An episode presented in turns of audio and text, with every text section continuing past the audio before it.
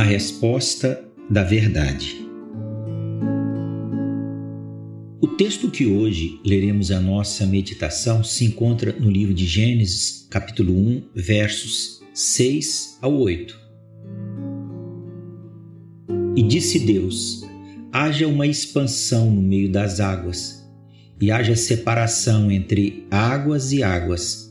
E fez Deus a expansão, e fez separação entre as águas que estavam debaixo da expansão e as águas que estavam sobre a expansão. E assim foi. E chamou Deus a expansão céus, e foi a tarde e a manhã, o dia segundo. Abençoa, Senhor, o ouvinte desta mensagem. Concede-lhe fé e acrescenta-lhe graça ao coração. Abre-lhe o entendimento para compreender toda a tua verdade é o clamor que faço em nome do Senhor Jesus. Amém. E quando a luz do primeiro dia iluminou a terra, ao que parece, havia um extenso manto de vapor que cobria toda a superfície do solo. Era um manto de água em suspensão tão denso que não se podia distinguir o que havia à frente. Então Deus julgou ser necessário dissipar aquele denso vapor que circundava a terra e criar uma expansão no meio das águas, ou seja, um espaço gasoso livre na atmosfera. No hebraico antigo, não havia uma palavra específica para gás, visto que é um termo relativamente recente.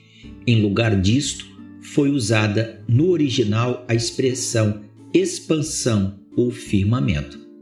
E por este ato, Deus fez com que parte daquele vapor permanecesse em estado gasoso, numa posição superior, formando as nuvens na expansão a que chamou de céus.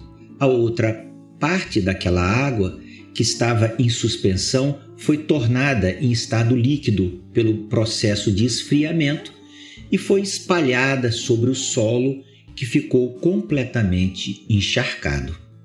O ato criativo de Deus no segundo dia não trouxe à existência nada especialmente novo. Resumiu-se em ordenar e separar aquilo que já havia sido antes criado.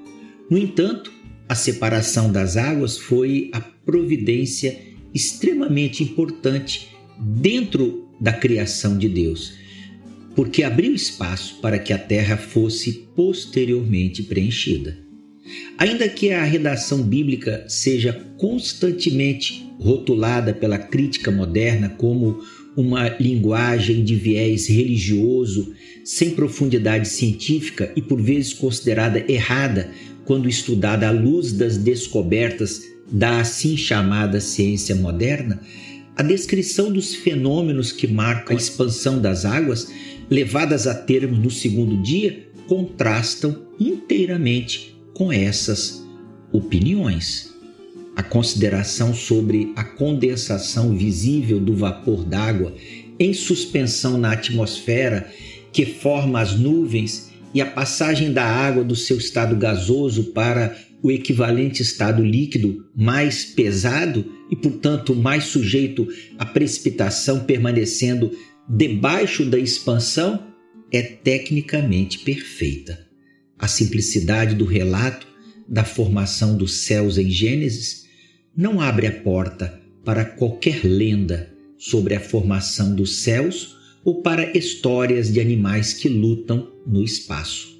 O relato simples e objetivo de Gênesis apresenta unicamente o Criador realizando sua magnífica obra no universo, uma descrição incomparavelmente superior a todas as explicações mitológicas das culturas antigas.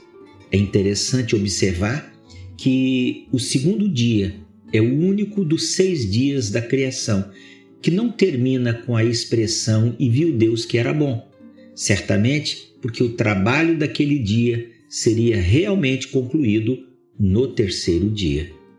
Louvai ao Senhor, louvai ao Senhor desde os céus, louvai-o nas alturas, louvai-o céus dos céus e as águas que estão sobre os céus, que louvem o nome do Senhor, pois mandou e logo foram criados, e os confirmou para sempre, e lhes deu uma lei que não ultrapassarão. Que Deus o abençoe.